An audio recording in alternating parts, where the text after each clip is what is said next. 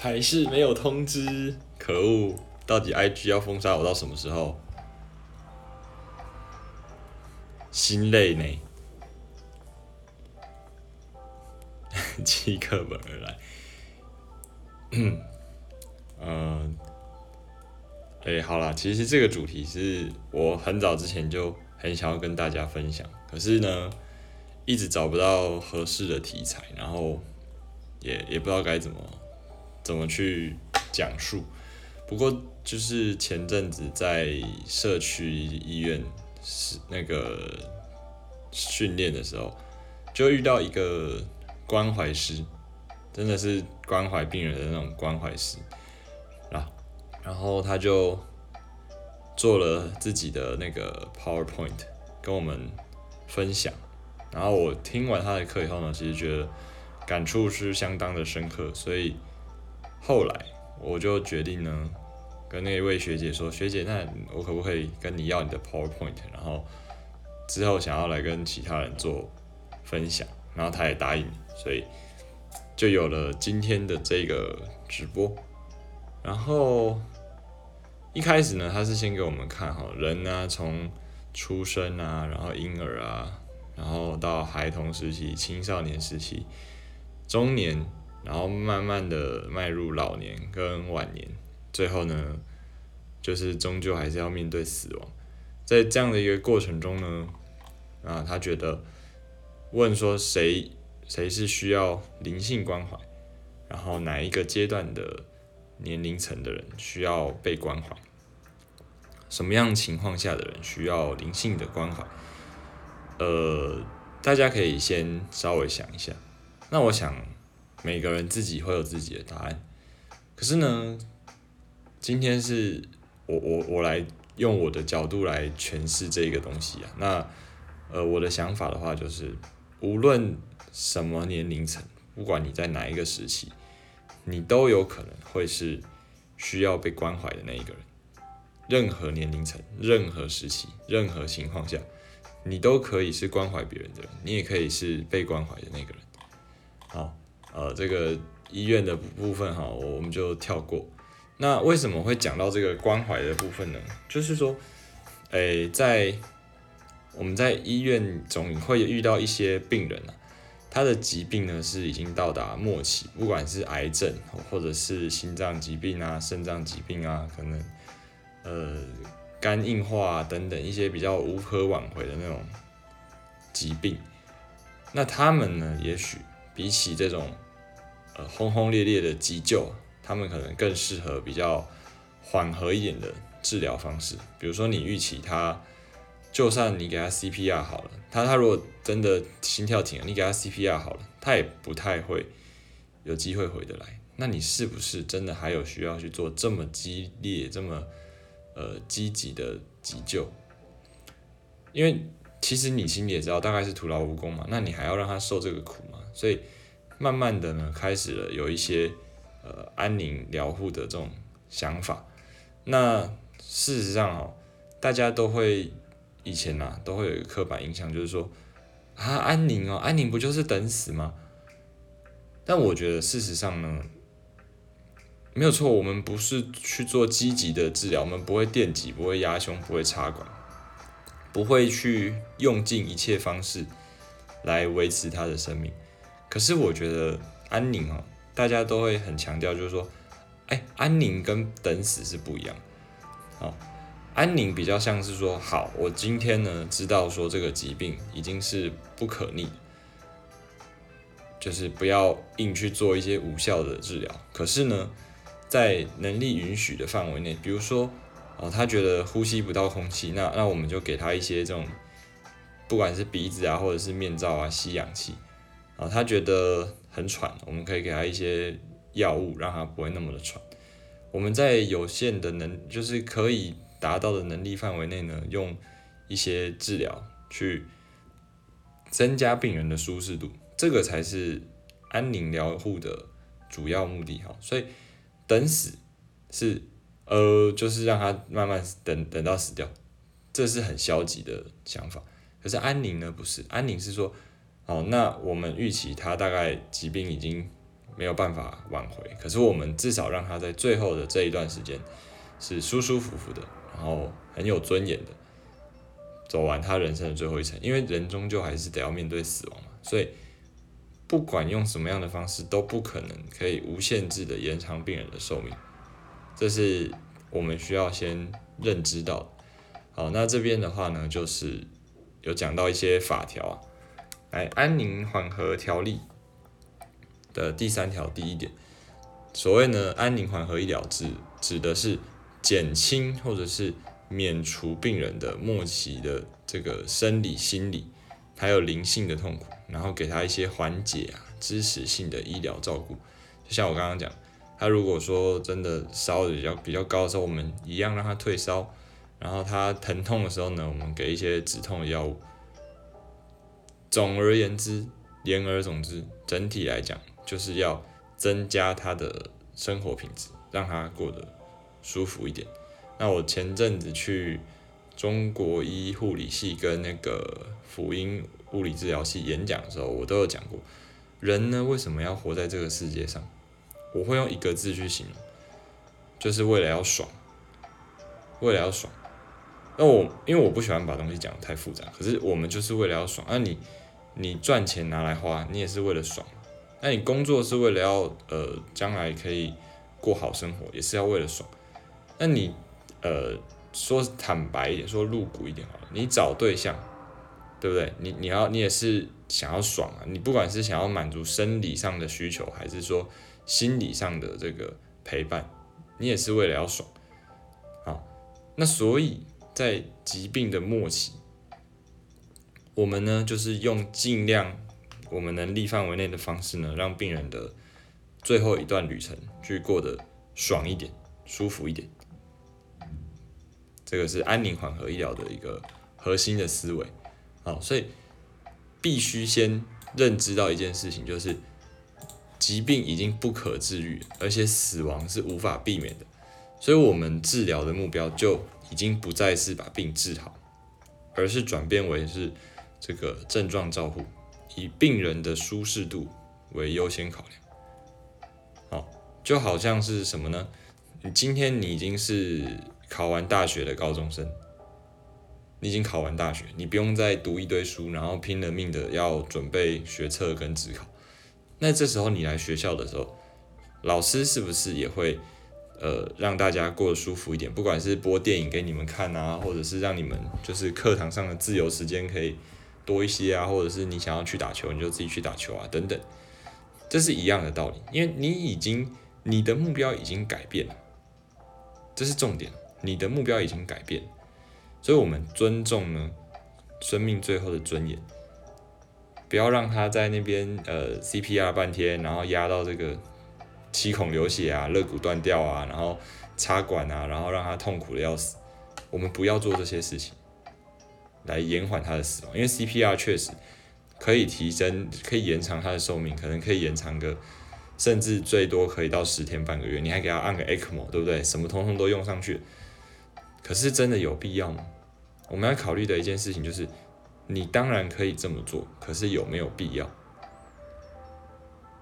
好，所以整个安宁团队呢，就是呃，包括了所有。医护人员，不管是你是医师呢，还是护理师，还是药师，还是医检师等等，甚至到社工师啊，我们现在还会有宗教师，因为现在强调的是全人医疗，就是不是只有头痛医头，脚痛医脚，我们还要关心这个病人除了身体、心灵，就是身身心灵三个层面，我们都要去照顾到，所以我觉得。呃，医疗分工越来越细啊。那医师主要的职责呢，当然是把身体照顾好。那但是你说心灵层面的话，其实慢慢的在不少的医院，尤其是有宗教信仰的医院，他们有所谓的关怀师哦，或者是宗教师的这个角色在出现。好，那好，我们来看一下他这个 PPT 分享的。安宁疗护的一个团队呢，他强调的是团队合作。好，那我们会有以下的这些角色，以病人为中心嘛，大家呢去帮助他，所以什么医师、护理师、营养师，对不对？医师当然就是针对他的疾病去拟定治疗的策略，护理师呢就是给他一些直接的护理照护，啊，营养师呢可以去帮他调配一些他的呃三餐，关怀师呢给予他心灵上的关怀，哦，那家属当然也是他非常重要的一个支柱嘛，就是他的他的家人嘛。那复健师对不对？可能可以让他生活的一些机能啊，尽量的去维持住。啊，社工师在必要的时候提供一些社社政府的这个社会的帮助。哦，那居家护理师跟护理师当然工作的性质有点类似，但又不是那么的相同。反正就懂的人就会懂。好，那心理师呢，也可以借由心理层面去评估一些事情。志工。哦，志工我觉得非常的佩服他们，因为他们其实根本就没有赚到什么东西，可他们就是凭着一股热忱，然后去服务病人。哦，我觉得蛮佩服的。好，所以再次强调，安宁的主要目的呢，不是要延长病人的濒死期，而是要提升了他的生活品质。如果它只剩下一个月的寿命，我们就不要硬把它变成一个月又两天，或者是一个月又三天。我们要让它呢，这一个月是过得开开心心、舒舒服服的。所以身心灵三个都要让它爽，哦，就是这样爽。好，那再来就是今天想要讨论的主要的部分啊，就是我觉得灵性的这个部分，因为灵性呢。理论上啊，应该是所有人都应该要具备。可是我觉得，呃，现在的这个社会呢，真正有灵性的人哈，其实非常非常的少。我自己看到的就很少。那之前在呃那个演讲的时候，之前在演讲的时候，就我就有提到说，我觉得现在这个社会呢，就很多人相处起来。你你好像会觉得说，呃，他的生活好像就是这样很很单调，然后没有什么呃特别的地方，没有没有感觉到他的生命有一些光光亮或者是火花。然后我都会讲一个比喻啊，就好像说我们在看，大家有没有看过脱稿玩家？就好像是 NPC 的那种感觉，就我们大家活在同一个框架，活在同一个社会底下，可是。很多人，他的他让你感觉就好像他只是一个 NPC，他的他在你心目中可能也没有什么重要的地位，然后你每天大概也可以预期到哦，啊，他大概就是时间到就上班，然后上班的时候就做什么什么，然后就抱怨，然后下班以后就就回家，然后顾小孩，然后或什么。那当然，我不是说当父母就是等于 NPC，我的意思是说，那你你除了过你一般的生活以外，你有没有试着停下来看一下？好，那 spirituality，它的中文指的是什么？精神上的、心灵层面上的。那 spiritus，它的拉丁原文的意思是呼吸啊，还有生命力。虽然我们呃，我们的这个呼吸中枢啊，桥脑跟那个眼脑啊，会在你没有意识的，就是你没有你没有特别注意的情况之下，它会帮你去维持住你的呼吸。可是其实我们的大脑也是可以自己控制的。你现在刻意去停下来，然后吸气跟呼气，你也是可以做得到。所以，呃，我们在平常的日常生活中啊，你有时候可以，这个就意思就好像是什么，你你就先停下你手边的一个工作，然后你好好的感受一下你的呼吸，你你你的呃身体渴望着。外面的氧气，然后再带给你生命力。那当然，你这个要细讲，就是讲到一些生物的医学的这个原理。我们今天就没有要探讨那个部分。但是呢，呃，我觉得灵性就是这样。你会不会？你有没有办法在繁忙而且一成不变的生活之中呢，喊个咔，你就喊咔，把自己的灵魂抽离出来，然后去想一些平常不会想的东西，然后去做一些平常不会做的事。去看一些你平常不会注意的人事物，借由这样的一个过程来培养你的灵性。哦，那呃，就像这个朱朱熹的那那个诶，朱朱熹吗？反正就是某位诗人，对不对？他想他讲的这个“问渠哪得清如许，为有源头活水来”。那这个活水它是从哪里来？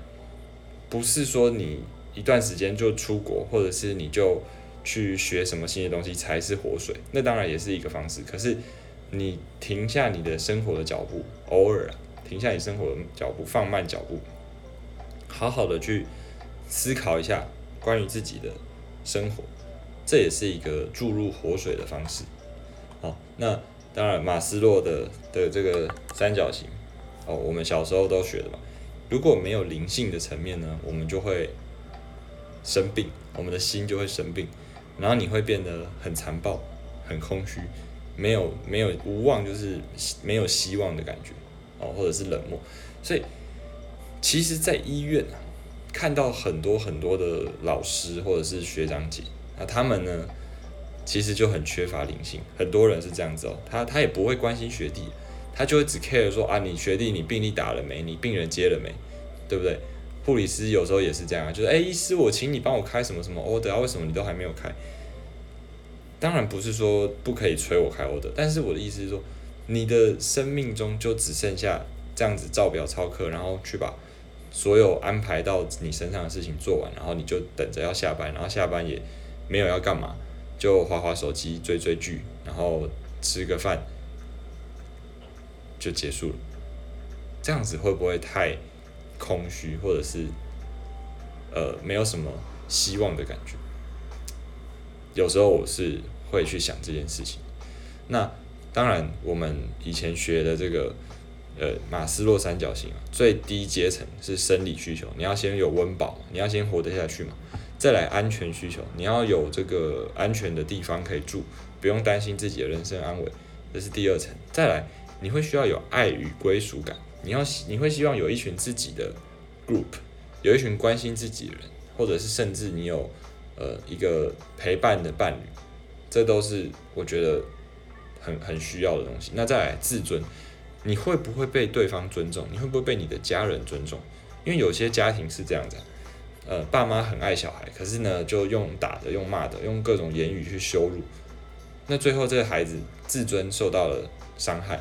他一样活得不快乐，那自尊有了以后，我觉得基本上人生就不会有什么太大的挫折。可是呢，有有了以下四种四者以后，有时候你还是会觉得，诶，我内心好像还是空一块，好像还是有少了一点什么。这是什么？以前所说的最后一层，就是自我实现的部分。比如说，你想要成为一名医师，我用我自己来举例。啊，那那我最后努力了这么多年，然后终于考上，然后，但是我的路还没有走完，我还要继续的受训，然后将来呢成为独当一面的医师，这个是自我实现的一个范畴。那除此之外，就是说你你一辈子好，你你说你这辈子就想要当医师，那你成为一名医师以后，你有了自己的呃一定的能力，有了一技之长，你可以独当一面照顾很多病人。那这样子就结束了吗？这样子就好了吗？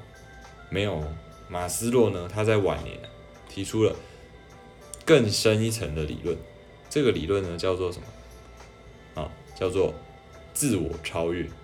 就是好，你已经达到了自我实现，你有没有办法更强？对不对？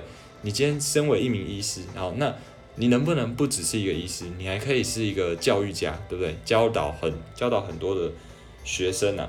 成为这个信坛之光，对不对？你有没有可能做到这样？那有没有可能，你除了医师以外，你还呃当了很好的市长？我没有在，我没有在这个影射谁，对不对？你可以是一个医师，又又是一个很伟大的政治家吗？可以吗？对不对？那你有没有办法撇，就是撇除掉你在临床上的这个身份，成为一名伟大的科学家？对不对？借由你在临床累积的一些经验，然后去造福整个社会大众，有没有可能呢？那如果达成了，那马斯洛认为你的这一辈子就可以说是圆满，因为你有了生理基本生理需求、安全需求、爱与归属、自尊，别人也会尊重你，然后你达到了一个人生的呃一定的水平，你有了自我实现，最后最后你还超越了原本你人生中的那一个目标，自我超越。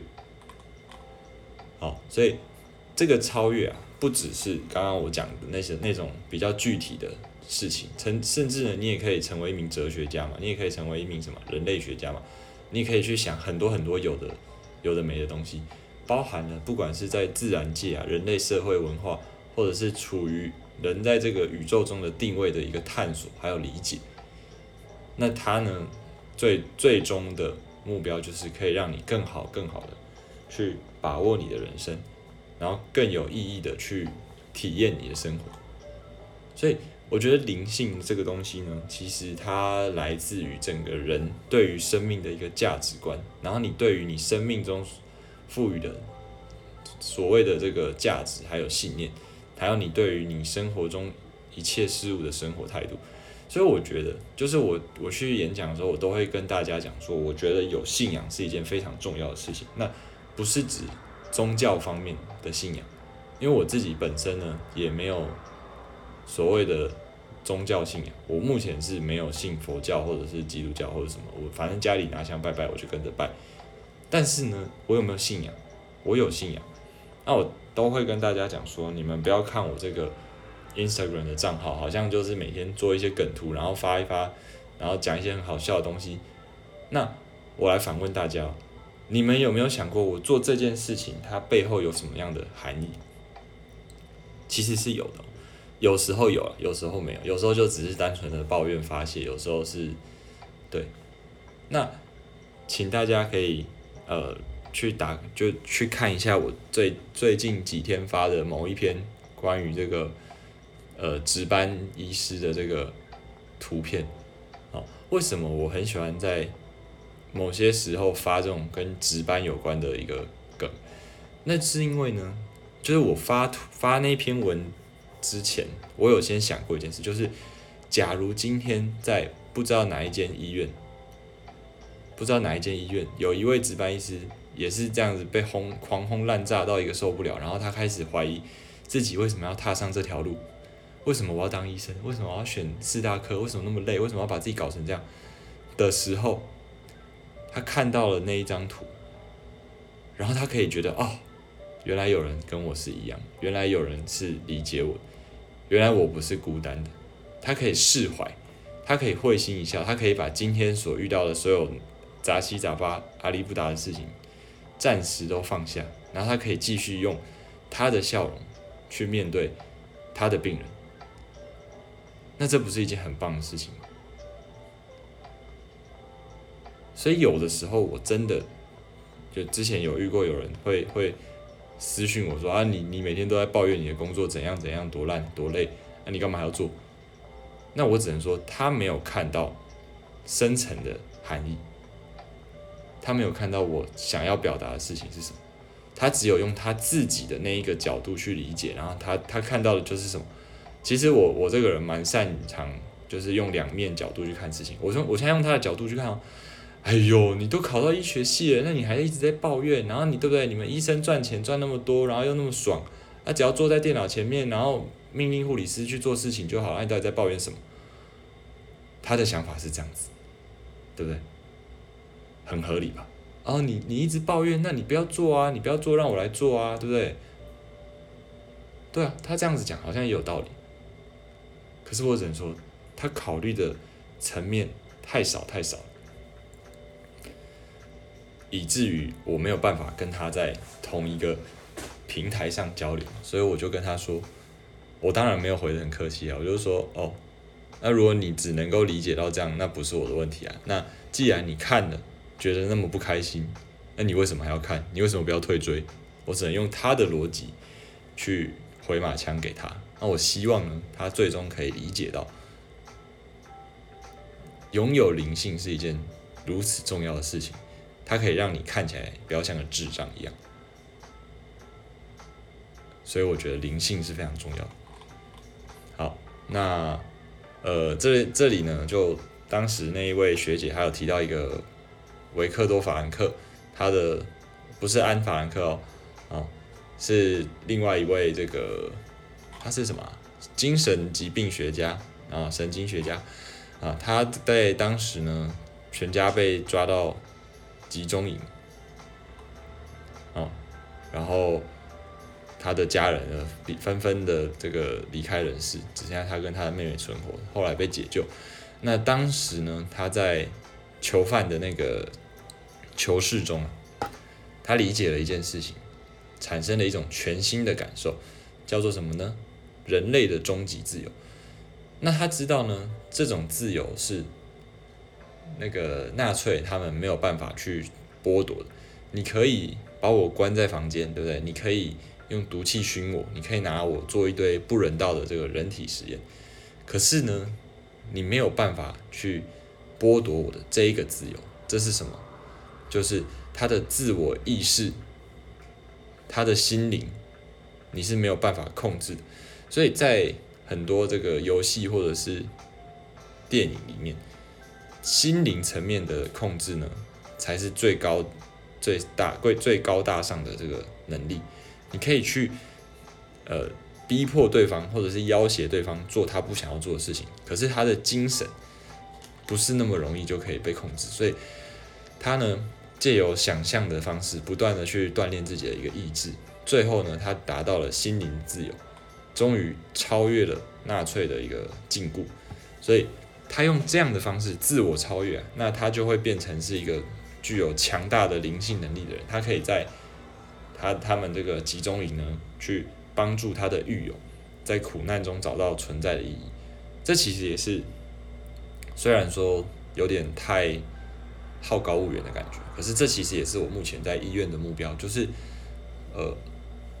虽然大家都很忙很累，健保的制度很糟糕，然后病人的素质很多时候不太好，可是呢，我可以用我自己的方式去尽可能的创造一个很棒的工作环境，让他觉得说，哎，啊，今天要跟 Doctor 咪咪一起上班啊，那至少在这样子忙碌、疲惫、难受的工作中呢，还有一点点安慰，对，至少是跟他还好，不是跟其他人。那我没有要比较的意思，我的意思是说，我我希望会让别人有那种啊还好，今天是跟他上班，真是太好的那种感觉。那我希望啊，如果可以的话，大家也要尽可能去变成这样子的人，因为如果当社会上的所有人都变成这样的想法的时候，我们的幸福程度真的会增加很多诶，大家都可以变得很开心，因为你可以感受到别人就是想要你开心，然后你也想要让别人开心，最后的最后。大家就真的都会变得很开心诶，这不是一件很棒的事情吗？好，所以你可以从一个人身上呢夺走任何一切，但是有一个东西例外，就是他的最后一个自由，那就是他的生活态度。你可以每天逼我做苦工啊，可是你没有办法逼我愁眉苦脸，或者是你没有办法逼我笑口常开。我想要用什么样的心情？用什么样的态度去做你逼我做的事情，那是我的选择，这是很可怕的。所以对于统治者来讲，这样的态度是非常可怕的。就是不管我怎么弄你，你的心都是自由的。所以这些人会怎么样？他们最后很有可能就会被杀掉，因为让这样子的人活在一个威权的统治之下是危险的。统治者呢，最怕的就是他们统治的人。拥有自由，不管是任何类型的自由，都不可以。这是最可怕的。好，那再来宗教的灵性，其实宗教跟灵性是有一些相关性，可是又不全然能够代表彼此。所以佛教呢，他们是对于正法这个感应啊、正悟啊，还有理解能力，所以他们有很多的佛经嘛，然后他们的这个呃法师会去会去。解释这些佛经啊，去讲它里面的意涵给大家听，这是一种生命力还有心智成熟的表现。好，这是佛教。那基督教呢？他们的教义是什么？耶和华呢，用地上的这个土啊、尘啊，做出了一个人形，然后呢，把自己的气息呢吹在这个人的鼻孔里，土人的这个鼻孔里，然后他就变成了有灵性的活人，啊，叫做亚当。所以跟上帝有了连接，那灵性跟宗教是否是一样的呢？他们有很多的东西是不一样的。宗教呢是有组织，而且它很容易会外显，对不对？他们有很多的约约束啊、规范啊、行为啊，他们有仪式，他们会在公众面前宣传自己的教义。可是灵性是不一样，灵性呢是个人的修行，它是内在，然后它是探讨生命的这个一些意义，然后生命的目的，对，然后它是在它的重点在于个人的修养。然后它是自发的，不是被大家约束的。但是宗教跟灵性呢，他们有很多的，不是很多，就是有一个很重要的交集，就是他们都是在追求生命的更高的层次，然后都是会想要去探讨死亡后的世界，这是他们共同的地方。所以灵性跟心理是一样的吗？哎，心心理的。它代表的是个体受到刺激的时候，心智引发的反应，比如说精神啊或心理，呃，比如说他有忧郁的情绪，或者是焦虑的情绪，或者是呃等等的。好，那再来灵性层面，好，灵性层面呢比较偏向是这个道德方面的问题啊，或者是生命存在的价值意义、宗教的问题，或者是等等。那缺乏灵性的人，他们很容易会呃有一些心灵的困顿。所以就你会看到什么？有有些人呢就会用物质啊，想要去填满自己的生活。比如说啊，我心情不好，我就吃一堆东西啊；我心情不好，我就乱花钱啊，我就去买包包啊，我就干嘛干嘛。这个是源自于心灵层面的一个缺乏。所以他们需要的其实是灵性。那是不是有的时候呢？呃，比如说我们假设一个很常见的剧本啊，啊，比如说某位医师娘。她对不对？医师，她的医师老公呢，给她魔法小卡，然后可以，呃，花很多很多的钱，几乎用不完。但是她还是感到寂寞，不管她怎么花钱，就是没有办法填补她空内心的那个空虚，所以她就跟别人搞上。为什么会这样子？先不论道德层面的问题，他会想要这样子，就是因为他的心灵。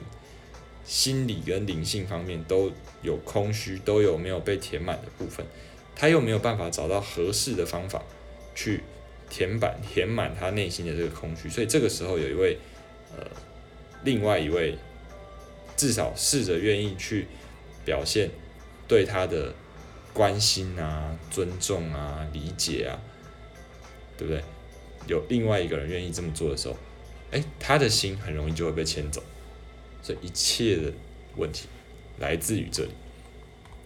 好，那我们要怎么样去定义灵性这个东西？其实每个人都有灵性，只是强或弱而已。那它它是一个内在的驱力，它可以呢借由不断的自我关注跟反省去增强。所以我觉得我的灵性是还不错啊，至少可以支持我这个人的呃日常生活所需。那为什么呢？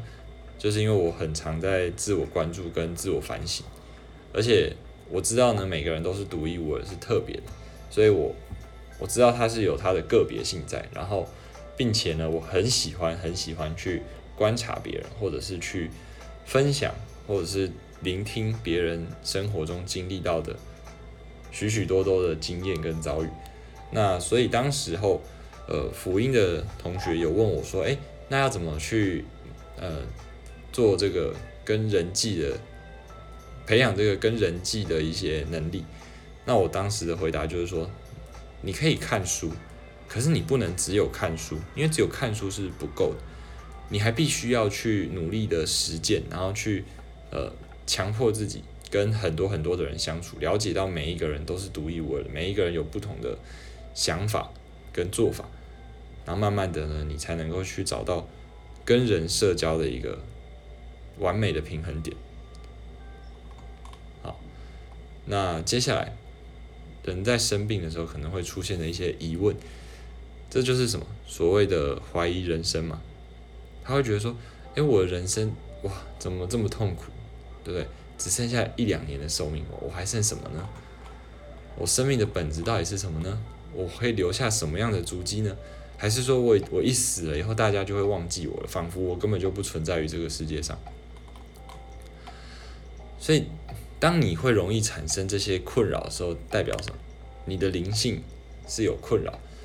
不管是你有罪恶感，比如说呃，有些父母啊，他们可能在临终的时候跟跟子女的关系非常的不好，他们在临终的时候呢，会想到说啊，我跟我儿子的关系那么差，对不对？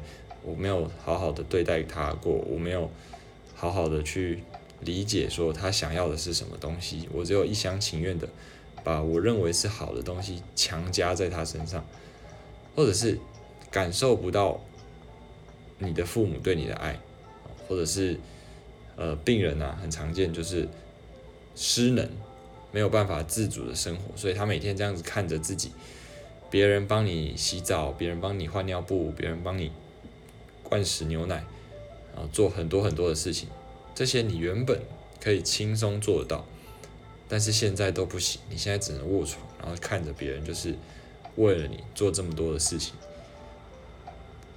或者是说，哦，我的疾病已经到了一个快要尽头，可是又不知道什么时候才才是结束，这种煎熬的感觉，不知道，我相信大家一定都有体验过，就是你也觉得说啊，我反正我也不想再读书了，可是考试又还没有到，那我这段时间我又不敢去玩，对不对？我现在又不知道干嘛，啊，我同学都还在读，啊，但是我又不想读，那我到底应该要做什么？或者是说，在你要。临终，也不要说临终好了。假设你今天在一个地方待好一阵子，那你一直有一件很想要做的事情，可是呢，你还没有做完那件事情，你就已经要离开了，一种心愿未了的感觉。这种时候就是会让你的灵性产生困扰的时候。好，害怕死亡，跟所爱的人分离，怀疑生命的意义，这些就是所谓的怀疑人生嘛。我常常讲说，我我不喜欢把简单的事情讲太复杂，所以他现在讲这些东西，其实就是四个字：怀疑人生。啊，人家怀疑人生，大家就可以很好的去理解。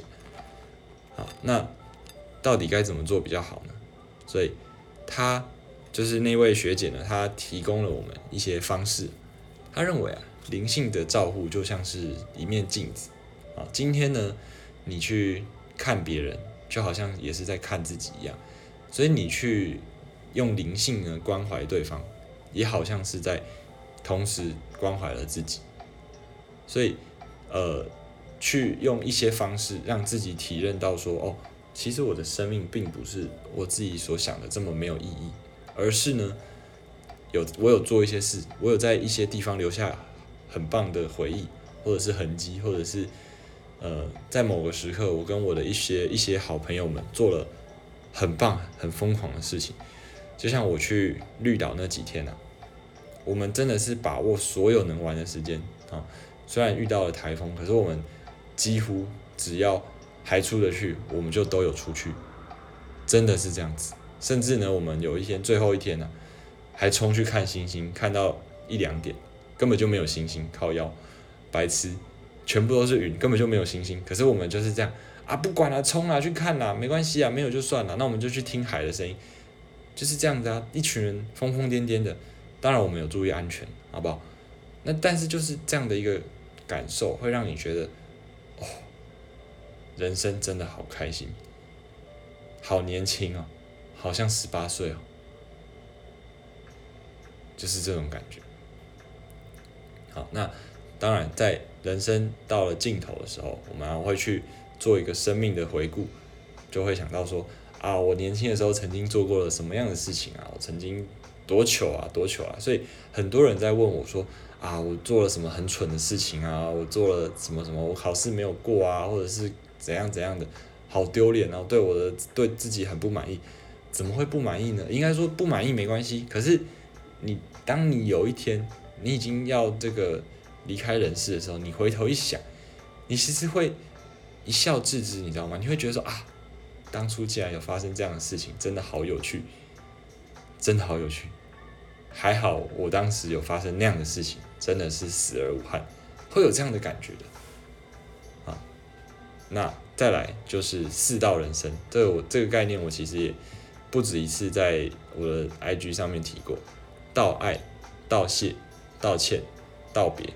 就是呢，你要去表达对对方的爱，你对对方的情感，啊，你很你很谢谢他曾经呢，在你人生的某一段路上呢，陪你走过了一程，不管那是开心的还是难过的，但是你都会感谢到有他的存在。也许就是你的一些呃仇人啊，你的竞争对手啊，可是，在在死亡的面前，那些东西都不算什么。你你可以好好的跟他说啊，还好当时候有你在那边跟我斗来斗去，不然我觉得我的人生好无聊，对不对？就是这种感觉好，然后跟你觉得有亏亏欠的人去道歉，你就比如说啊，爸爸不好意思啊，你当初这个呃我没有很努力的尽到孝道啊，等等。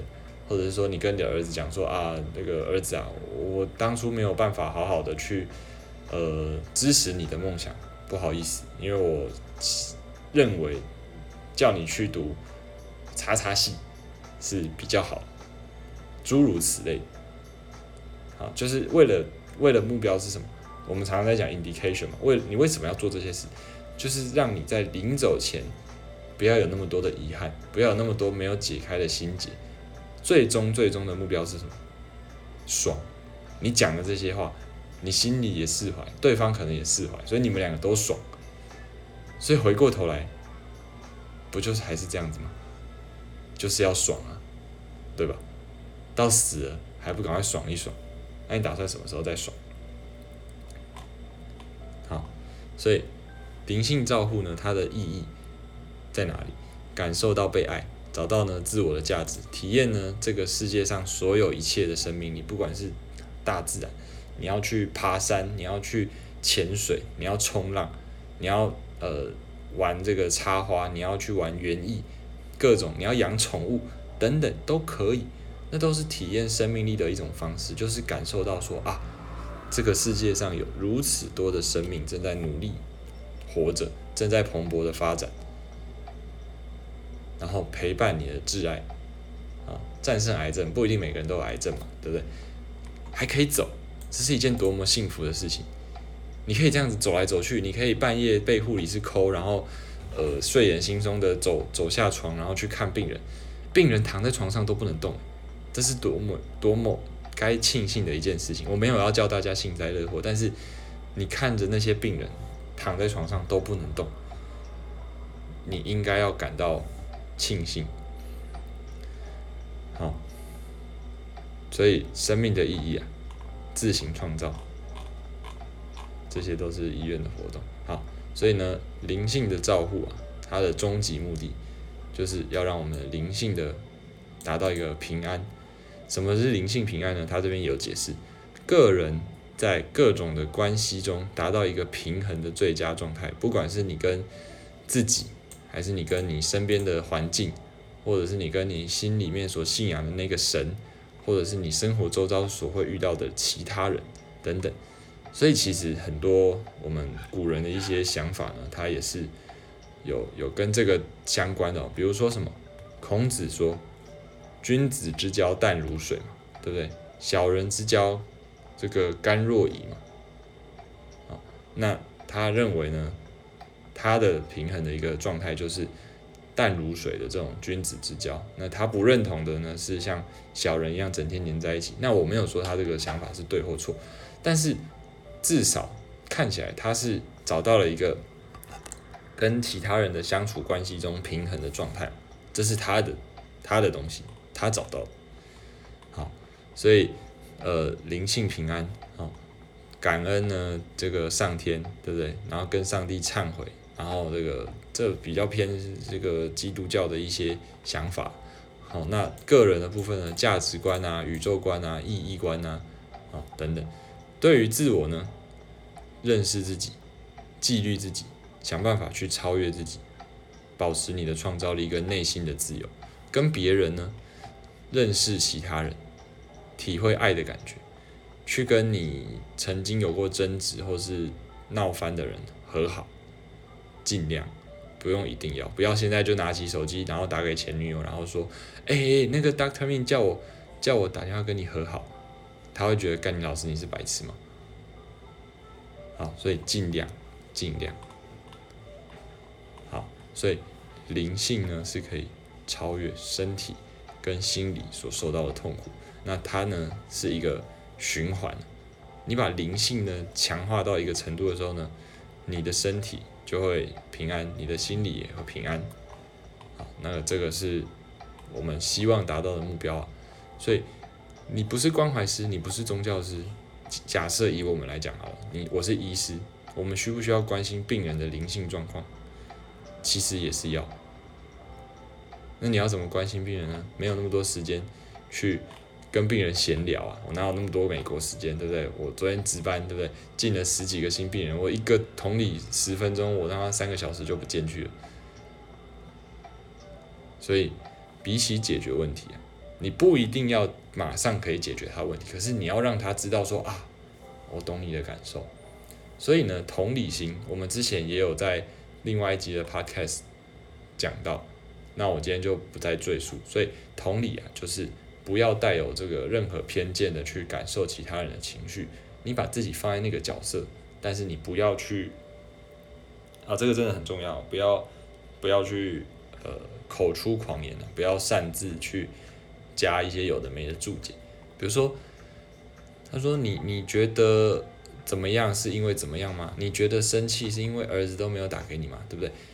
很多很俗的，很就是那种你可以想象的那种三姑六婆的嘴脸，就是啊，恁家就是不不好啦，就是无咧友好啦，伊拢无伊拢无咧敲电话互你，就是无友好啦，就就是这样，这就是什么标准的那种亲戚式的，很老派思维，很刻板印象，我觉得很糟糕的一种关心方式。他当然是想要表达对你的关心啊，可是你讲这种话。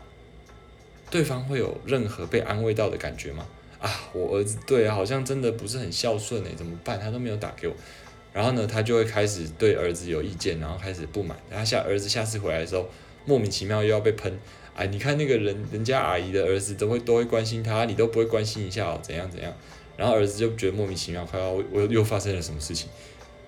这就是一切不幸的来源。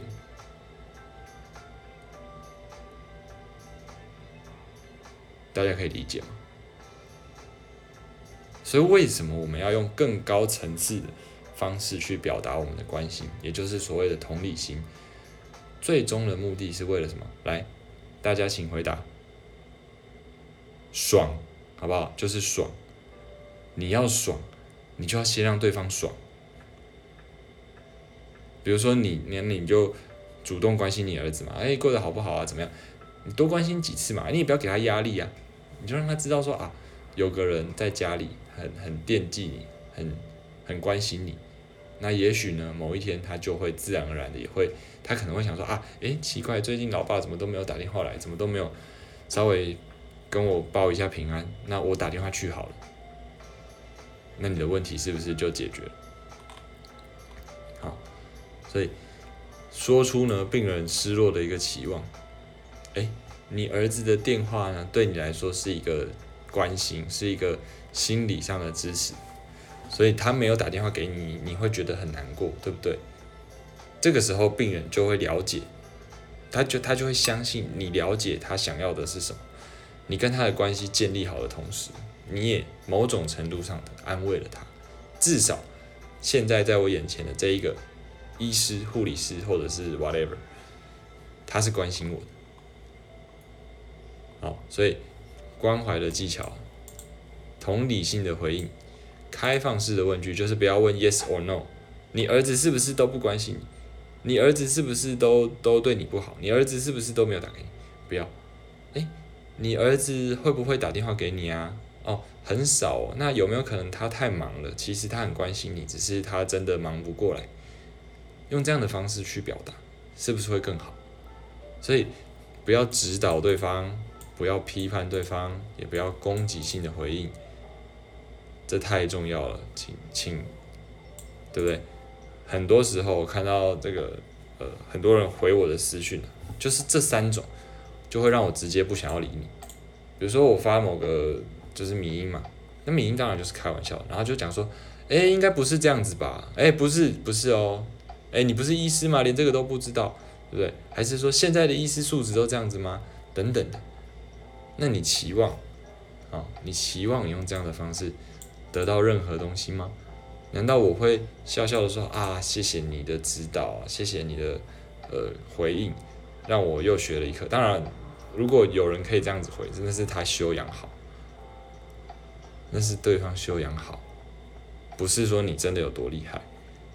所以大家今天听完这个直播以后，试着以后不要再用批判、攻击、指导性的方式去回应，这是非常重要的。好，那安宁疗护呢？它就是一个让我们有时间、空间可以，好，你前面都没有孝顺爸爸，好，没关系。到这个时刻，大家停下来，好好的相处最后一段时间，好好的道别，好好的把过去所有的遗憾，至少做一个结束。所以临终的人善终，失心的人呢？善别，在世的人呢，善生，好，好好的活着，好好的活着，所以希望呢，大家可以平安。